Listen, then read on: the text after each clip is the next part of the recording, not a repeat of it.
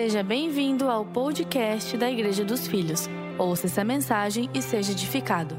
Hoje nós vamos fechar a série sobre vida abundante. Nós passamos esse mês de novembro ensinando a igreja sobre o padrão de Jesus para nós, seus filhos. Qual é o padrão de vida que Jesus quer que nós tenhamos? Que tipo de vida que Jesus espera, que ele prometeu e que você, como filho de Deus, tem direito a viver? Essa vida, segundo o próprio Cristo falou, é uma vida abundante. E nós passamos o mês todo ensinando alguns princípios de administração, de vida saudável, de finanças, de mordomia, de governo de Cristo. Mas, sobretudo, o que nós tivemos em novembro foi uma renovação da mente. Porque é esse o convite de Jesus através do Espírito Santo. Que você tenha uma nova mentalidade a partir da cruz de Cristo.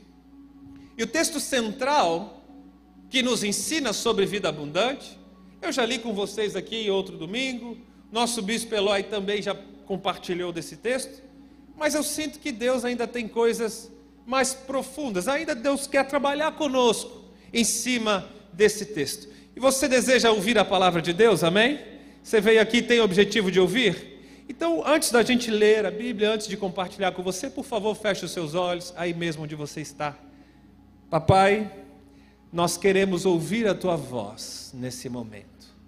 Sim, Deus, nós precisamos ouvir a tua voz. Sentimos a tua presença em meio aos louvores, nós te adoramos, é muito bom estar aqui, mas se nós não escutarmos aquilo que o Senhor tem para nós, talvez essa noite vai ser em vão. Então fale conosco aquilo que o Senhor realmente deseja falar, aquilo que está no seu coração, e que essa palavra possa edificar os meus irmãos, que essa palavra possa construir, que essa palavra possa colaborar com o teu propósito, com os teus planos e com aquilo que o Senhor determinou para todos nós. Quem concorda com essa oração, diga amém. O próprio Jesus nos afirmou que Ele tem uma vida abundante para nos dar.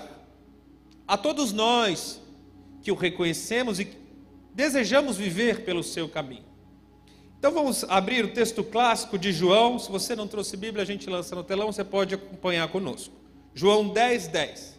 Diz assim: O ladrão vem somente para roubar, matar e destruir. Eu vim para que vocês tenham vida e a tenham em abundância.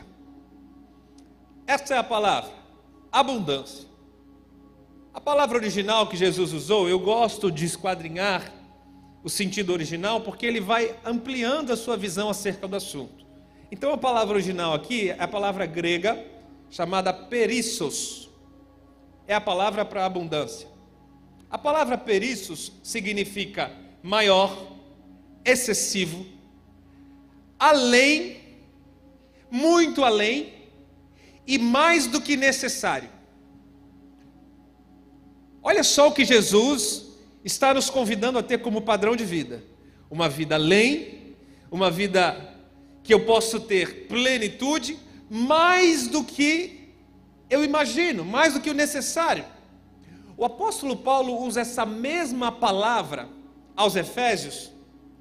No capítulo 3, verso 20, ele diz assim: Ora, aquele que é poderoso para fazer muito mais abundantemente além daquilo que pedimos ou pensamos, segundo o poder que em nós opera.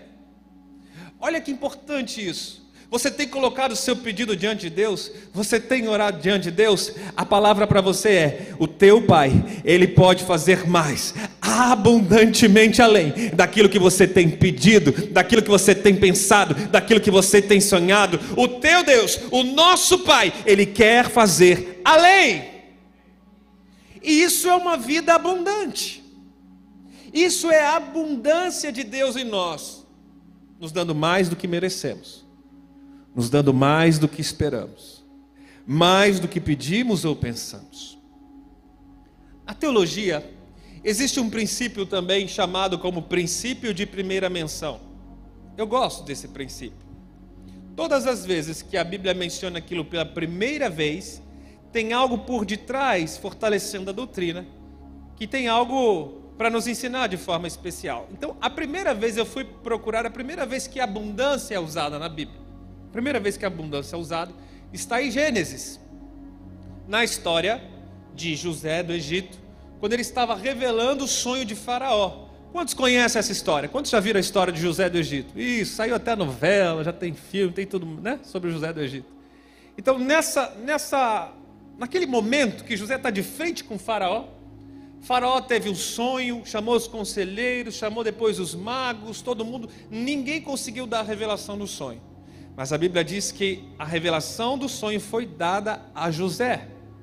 Então José, ele diz o significado do sonho em Gênesis 41, 29.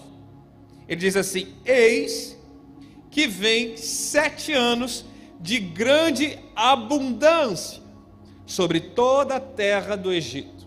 Escute isso aqui. Eis que vem grande abundância. A palavra que é abundância é em hebraico, a palavra sabá, que significa fartura.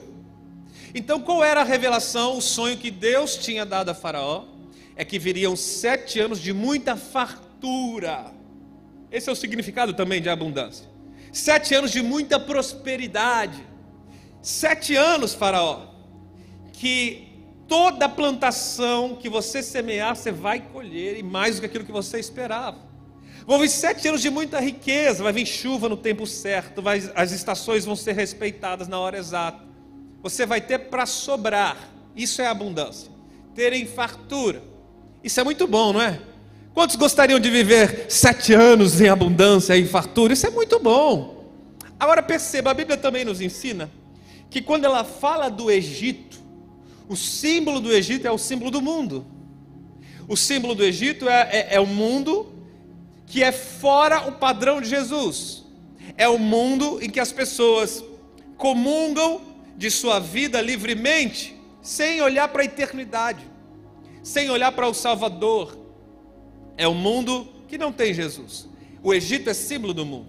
Então escute o que eu vou te ensinar agora, essa noite. Quando José diz que vão vir sete anos de muita fartura e abundância, ele diz: sobre toda terra do Egito. Porque toda a abundância e toda a fartura que você pode ter no mundo sem Jesus tem data marcada para acabar. O mundo sem Jesus não pode sustentar uma abundância permanente. Esses dias eu recebi uma pergunta assim, pastor. Tem pessoas que são felizes. É possível ser feliz sem Jesus? Eu digo, é. É só você pesquisar, tem um bocado por aí. Né? A pergunta é, a pergunta certa é: essa pessoa é feliz por muito tempo? Essa pessoa é feliz até a morte? Essa, essa pessoa é feliz durante toda a vida? Porque o que o mundo dá, o que o mundo proporciona são prazeres momentâneos. Então você vê tantas pessoas procurando prazer na saideira, na bebedeira, nas festas, pessoas procurando prazer em relacionamentos, e aí ela não se sustém, ela não se contém, ela vai desejando um prazer cada vez pior, cada vez mais profundo, e é onde você encontra pessoas que se perdem nas drogas, no vício. Elas não quiseram entrar no vício, elas estavam em busca do prazer. E o que acontece que é muito recorrente é que a pessoa sente prazer naquele momento, mas poucas horas depois vem a frustração, vem o remorso, vem a enxaqueca, vem a dívida, vem a conta do cartão de crédito que você não consegue pagar. Sete anos de fartura no Egito nos fala de uma temporada que tem data para começar e data para acabar. Essa é a vida abundante que tem lá fora. Essa é a vida abundante que tem no mundo. Mas Jesus, o Cristo, ele promete para todo aquele que crê nele e o segue uma vida abundante nessa era e uma vida abundante eternamente ao lado do nosso Senhor Jesus. Essa é a grande diferença do Filho de Deus. Filho de Deus tem garantia de vida abundante permanente e eterna. Não uma abundância passageira, não uma abundância temporária. Então, escute isso aqui. A felicidade que o mundo oferece dura apenas uma temporada. Porém, a vida abundante que Jesus oferece é eterna e infinita. Aleluia! Essa é uma verdade, anota isso, guarda isso no seu coração. Se você tem espaço aí para você aprender um pouco mais, é importante você entender isso. E essa vida abundante que Jesus promete, que nós lemos em João 10, 10, eu não sei se você reparou, mas o mesmo verso, Jesus trata de um ladrão. Então ele começa dizendo assim: Olha, ladrão vem senão para matar, roubar e destruir. Mas eu vim para que tenham vida. É um contraponto. Se o ladrão, por um lado, vem para matar, Jesus vem para dar vida. Então ele usa um trocadilho. A gente precisa aprender mais sobre isso e eu quero mergulhar um pouco mais profundo com vocês. Vamos lá. Quem é esse ladrão que Jesus está falando? Quem é? Tem alguém vivo aí? Quem é o ladrão que vem para matar, roubar e destruir? É quem? Quem acha que é o diabo? A grande maioria das pessoas. E é assim que nós aprendemos.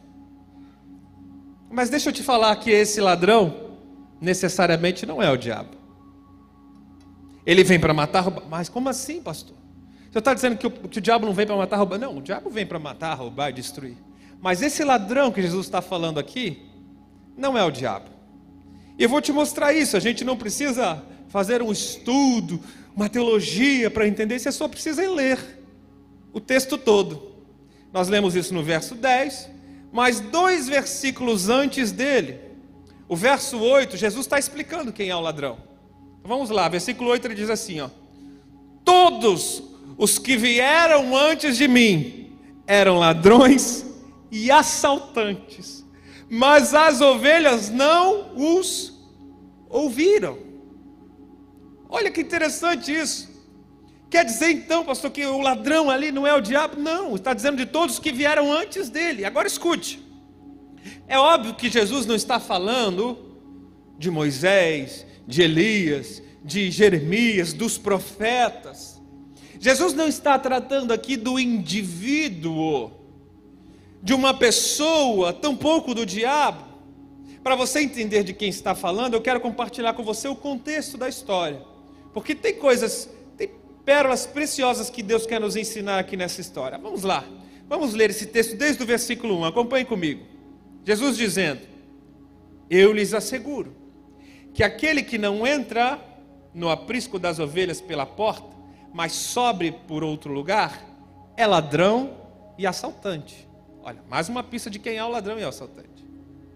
Verso 2: Aquele que entra pela porta é o pastor das ovelhas. O porteiro lhe abre a porta e as ovelhas ouvem a sua voz. Ele chama as suas ovelhas pelo nome e as leva para fora. E depois de conduzir para fora, todas as suas ovelhas vai adiante delas. E estas o seguem, porque conhecem a sua voz mas nunca seguirão um estranho. Na verdade, fugirão dele, porque não reconhece a voz de estranhos. Jesus usou essa comparação, mas eles não compreenderam o que Jesus estava falando. Então Jesus afirmou de novo: Digo-lhes a verdade, eu sou a porta das ovelhas, e todos os que vieram antes de mim eram ladrões e assaltantes. Mas as ovelhas não os ouviram. Eu sou a porta. Quem entra por mim será salvo. Entrará, sairá e encontrará pastagem. O ladrão vem somente para roubar, matar e destruir. Mas eu vim para que tenham vida e a tenham em abundância.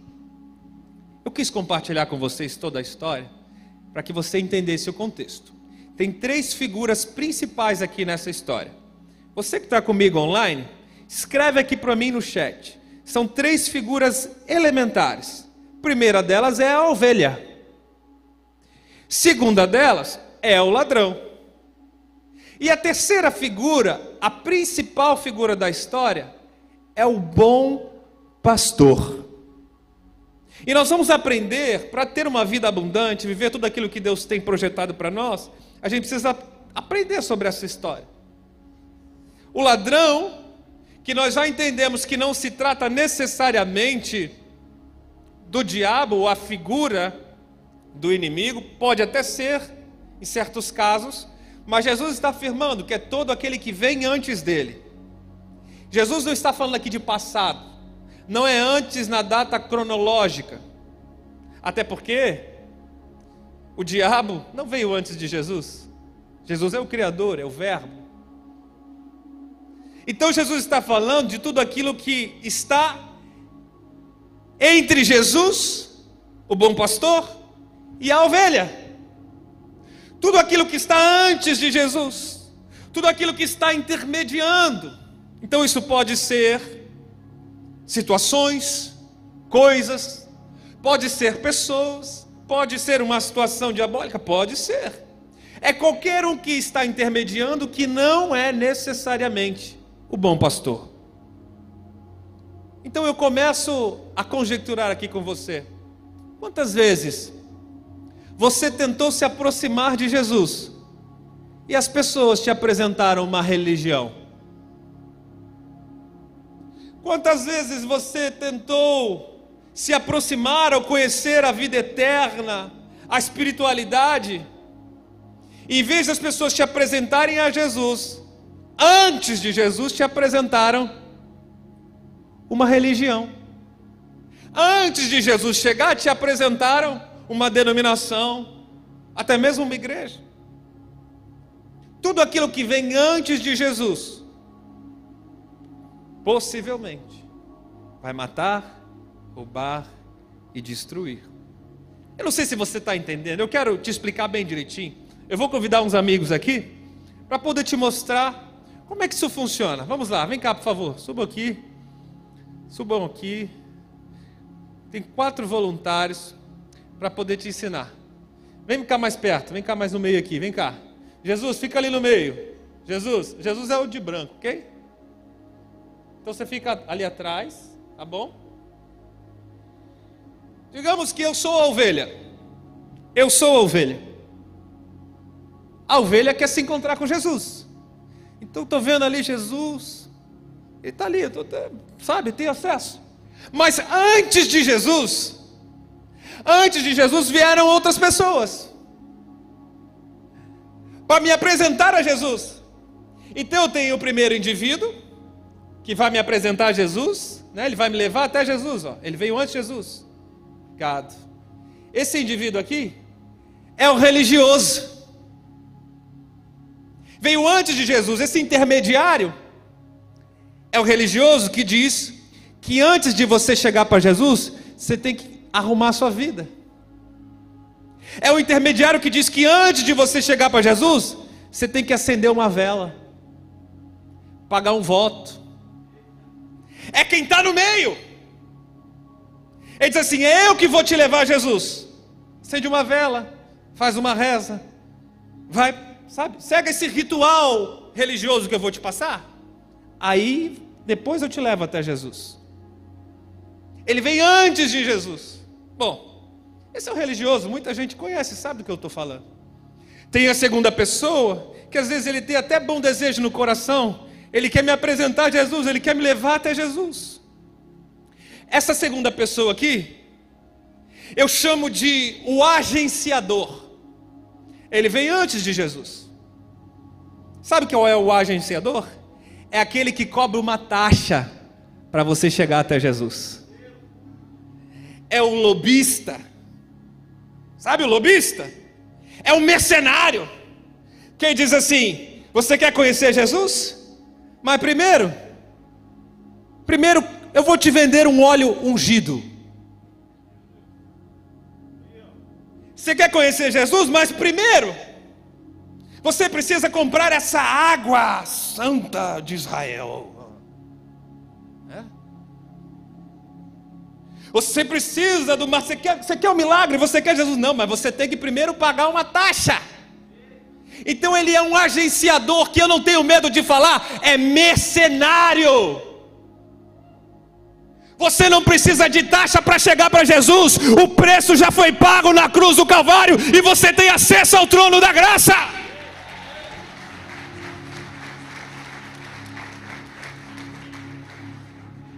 Ele veio antes de Jesus. Depois tem uma outra pessoa. Ele veio antes de Jesus, ele quer me apresentar a Jesus. Sabe quem é essa pessoa aqui? Eu chamo essa pessoa aqui de o fariseu. Conhece o fariseu? O fariseu é o santarrão. É aquele que vem todo bonito, gravitado, bonitinho. Diz assim: ó, para você conhecer Jesus, você tem que ser santo. Porque Deus é santo e ele não se mistura com pecador. Então vem o santarrão, o fariseu, que Jesus chamou de sepulcro caiado. Sabe por quê? Porque por fora ele parece um crente bonitão, coloca a Bíblia debaixo do braço, diz agora eu vou servir o Senhor Jesus. Mas por dentro ele está podre. Por fora ele se transveste de crente, mas por dentro ele está podre, ele não tem nada de verdade no interior dele. O santarrão é o hipócrita, é o fariseu que está preocupado com o exterior, sem se preocupar com o que está lá dentro do coração. É aquele que só quer a imagem, é aquele que só quer o disfarce, o véu da lei. Aquele que diz assim: se você não cumprir a lei, você vai para o inferno. Mas pergunta se ele está cumprindo. E se você for perguntar, ele não sabe nem os dez mandamentos de cor. Mas ele gosta de dizer que você tem que cumprir a lei. Ah, se você não cumprir a lei. O santarrão, o fariseu, muitas vezes chega antes de Jesus e diz: Você só tem acesso a Jesus se você for santo. Essas três figuras estão aqui para representar quem que é o ladrão, que você achava que era o diabo, mas pode ser uma pessoa que está aí do seu lado. Porque vem para roubar a sua fé, vem para roubar o teu relacionamento com Deus, vem para destruir a crença correta sobre Jesus. Jesus disse assim: cuidado com o ladrão, ele só vai destruir. Mas eu vim, diz Jesus, para que você tenha vida e vida em abundância. Então hoje, filho de Deus, você pode se chegar a Jesus, você tem acesso ao trono da graça, e esse Jesus te convida para andar em pastos verdejantes. Esse Jesus te convida a viver uma vida abundante, que é cercado da sua vontade, que é cercado de uma vida leve, não pesada, não cheia de condenação, não cheia de ira, não cheia de acusação, mas é uma vida leve. Então você pode caminhar com Jesus. Jesus vai na frente e a ovelha vai seguindo. O bom pastor vai abrindo o caminho e a ovelha fiel vem viver uma vida abundante com ele, o criador de todas as coisas coisas. Ei, ovelha, você que entendeu, aplauda, celebra Jesus, porque você tem acesso ao trono da graça. Aleluia. Obrigado, rapaz. Eles também merecem uma salva de palmas. Foi bom no teatro. Foi bom o teatro. Mais ou menos.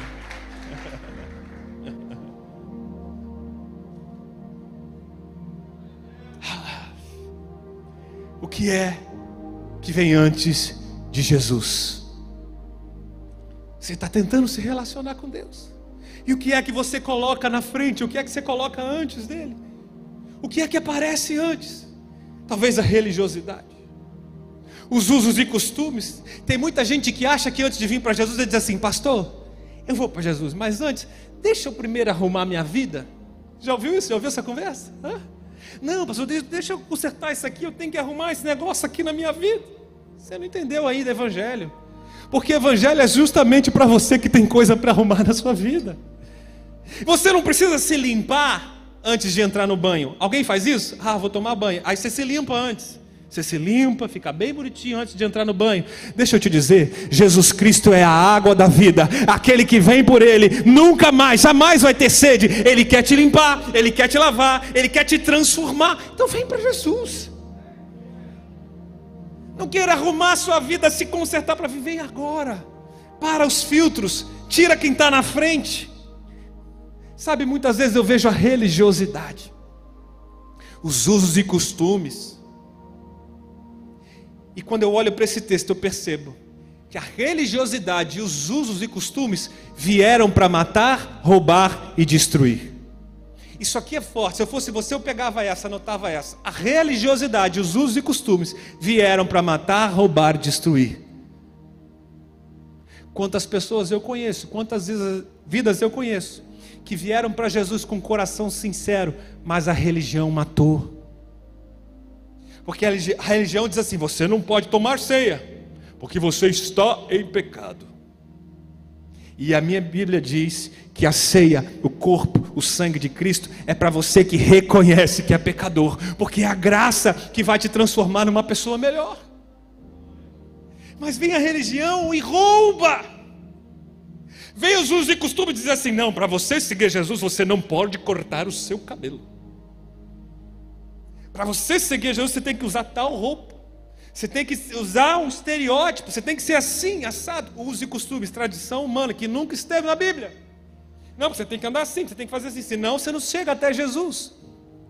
Então esses trejeitos roubam, matam e destroem o que? A sua fé. A crença pura e genuína em Jesus. E muitas vezes, deixa eu te dizer, não é nem a igreja, nem o terceiro, nem, nem, nem fora que coloca a barreira entre você e Jesus. Muitas vezes é você mesmo que coloca barreiras entre você e Jesus. Muitas vezes você coloca coisas que vêm antes. Você sabe que o ladrão pode ser você mesmo. Você estava acusando o diabo. E, e hoje eu estou aqui para te falar que o ladrão pode ser você mesmo, pode provocar uma situação assim. Que você vai para a igreja sem Jesus. Sem Jesus. Olha o que, ele disse lá no versículo 1. Você leu comigo? Ele disse assim: ó. Aquele que não entra no aprisco das ovelhas pela porta mas sobe por outro lugar, é ladrão e assaltante. Escute isso aqui. Sobe por outro lugar, aquele que não entra no aprisco pela porta. Quem é a porta? Jesus. Ele disse assim: Eu sou a porta. Eu sou o caminho, a verdade e a vida. Agora tem gente que vem para o aprisco sem Jesus, porque subiu por outro lugar. Não veio por Jesus. Pastor, como é que é esse negócio? Me explica direito, eu vou te dizer. Tem gente que vem para o aprisco, não veio por causa de Jesus, veio para ver se acha uma namorada. Tem gente que vem para o aprisco, não vem pela porta, ele subiu por outro lugar. Ele vem para o aprisco porque a esposa obrigou. Tem gente que vem para o aprisco, mas não veio por Jesus, ele subiu por outro lugar. Ele veio para o aprisco só para ver se ele consegue comprar o milagre dele. Se ele conseguir comprar o milagre, ele resolveu, pronto, já está abastecido. Então a gente que entra por outro lugar que não é por Jesus, você pode estar roubando a si mesmo. Você pode ser o ladrão de si mesmo. O ladrão também é a figura do falso mestre, o falso ensino. É tudo aquilo que aponta para que o homem deve fazer e não para o que Cristo fez na cruz.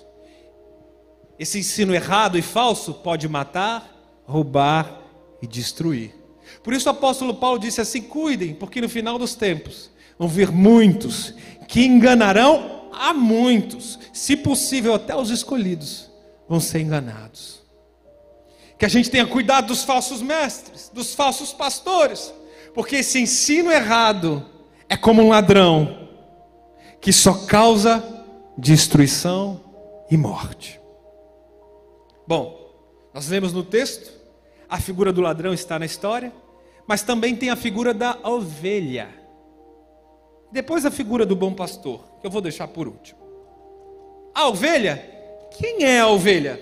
No texto, você leu a história comigo.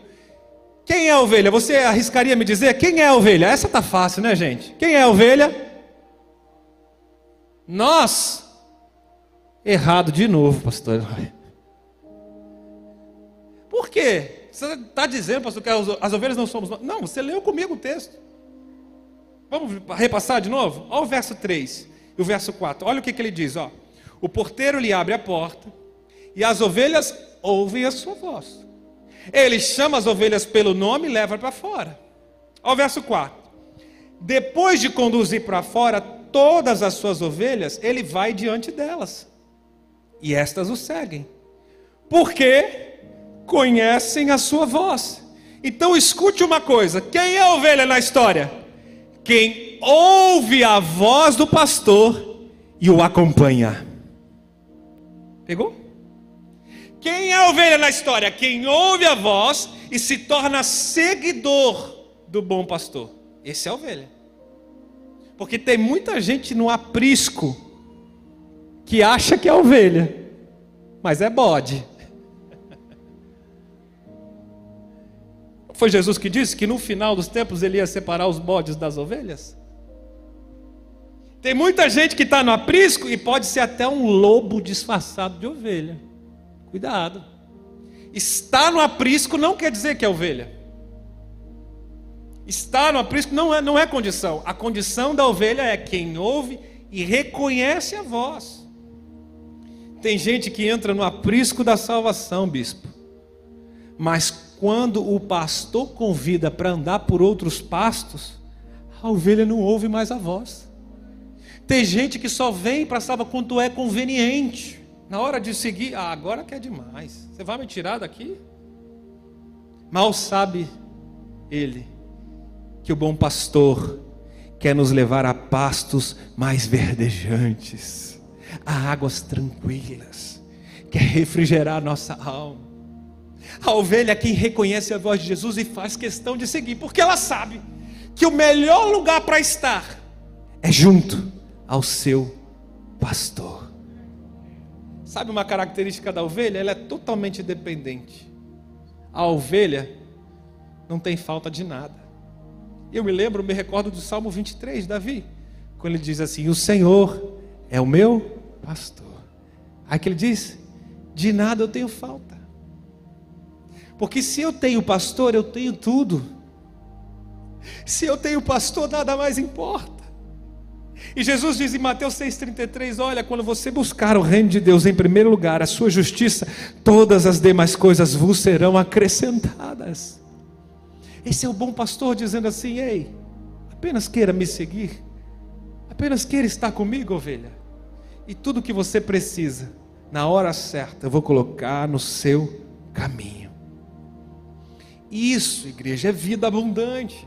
Como ter uma vida abundante, pastor? Plena, feliz, uma vida satisfeita, uma vida que sobra, de fartura, que eu possa contribuir com alguém, que eu possa compartilhar.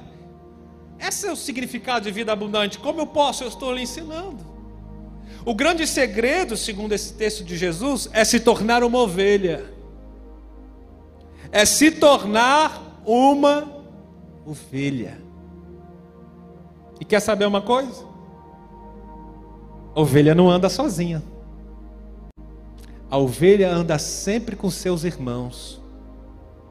Então não tem esse negócio, ah, sabe, pastor, deixa eu te explicar. Jesus está no meu coração, eu estou no coração dele, então eu lá em casa eu sigo Jesus do meu jeito. Então, preciso te dizer que isso pode ser legal, poético, é bonitinho, mas não é bíblico. Ah, pastor, mas você quer dizer que Jesus não ouve a minha oração? Você quer dizer que ele não está comigo? Jesus ele tem tanto amor por você, tanto amor por você, que em um certo momento ele até ouve a sua oração, mas se você soubesse que tem muito mais para te dar, se você soubesse que ele está lhe oferecendo a vida abundante, nessa vida de sofrimento, ansiosa, estressada, depressiva, uma vida que você tem que ficar dependente de remédio, dependente de terapia para se ver feliz, Jesus está te convidando a viver uma vida abundante, uma vida que supre, que sobra, uma vida em que você tem para oferecer, para dar, uma vida que você não quer sugar, comprar, receber apenas, mas que você tem tanto que Deus tem te chamado chamado a compartilhar agora. Essa vida é para quem ouve a voz de Jesus e se torna seguidor. É para quem ouve a voz e diz assim: opa, eu vou acompanhar esse Jesus, porque eu sei que ele tem o melhor para a minha vida. Enquanto o Egito te oferece uma temporada de felicidade, Jesus te oferece vida plena, abundante nessa era e na vida eterna nessa era e na era que está por vir. uma eternidade ao seu lado. Por isso ele diz assim: Eu sou o bom pastor, eu sou a porta.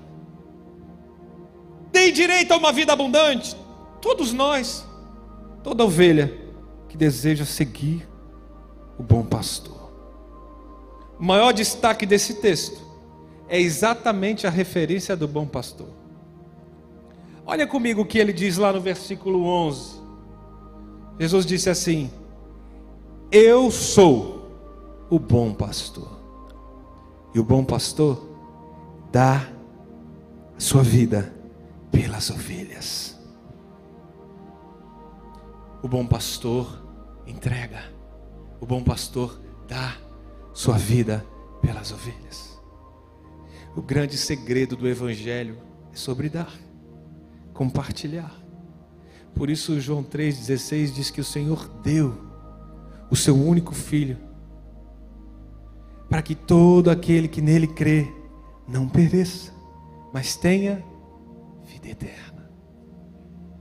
E Jesus veio e ele se deu, ele se entregou. Nós cantamos aqui: a morte não o venceu. De fato, a morte não conseguiu tocar Jesus. Você sabia disso? Jesus não foi assassinado na cruz. Não mataram Jesus na cruz. Ele se entregou, porque a morte não pôde pegá-lo. Ele era santo, imaculado, sem pecado, o Cordeiro divino. Naquela cruz do Calvário, ele se entregou por amor a você. Para que você tivesse acesso a ele, para que você se tornasse um filho, como ele. Então ele é o nosso irmão mais velho, o apóstolo Paulo diz isso. Nós somos todos filhos do Pai, a partir de Jesus. Esse Jesus que se revela como bom pastor, é o Jesus que guia as ovelhas. Escute isso aqui. O que, que o bom pastor faz? Ele guia as ovelhas, ele lidera. O bom pastor, ele protege quando vem um lobo, quando vem um animal selvagem, quando vem alguém querendo destruir seu casamento, quem é que vai te proteger, abençoado? Quando vem o lobo, e o lobo sim é a figura do inimigo, querendo destruir os seus negócios, querendo acabar com a sua família, quem é que vai te proteger? Senão o bom pastor. O bom pastor ele protege. A sua vara e o seu cajado me consola. O bom pastor, ele oferece alimento. Por isso diz que ele, ele me faz deitar em pastos verdejantes. O bom pastor, quando vê uma ovelha ferida, desgarrada do grupo, nós conhecemos essa história como a centésima ovelha.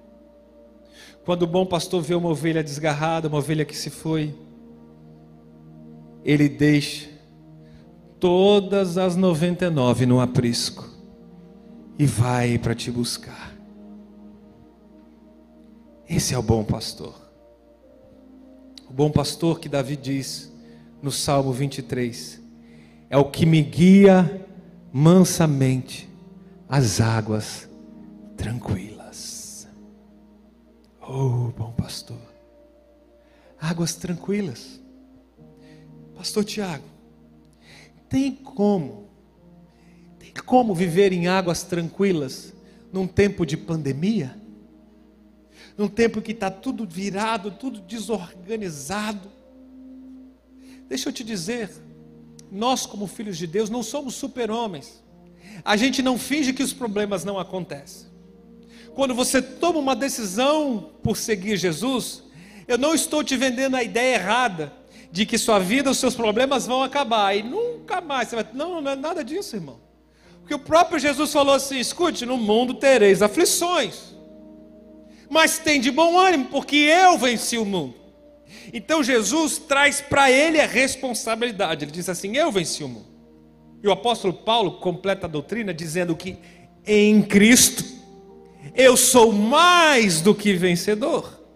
Ou seja, em Cristo quando eu estou com o bom pastor na minha vida, nele, por ele, através dele, Eu posso até ter problemas, mas em todos eles eu já tenho a resposta final de Deus. Eu já entro na batalha sabendo que eu sou mais que vencedor em Cristo Jesus. Você pode aplaudir e celebrar a Deus por isso?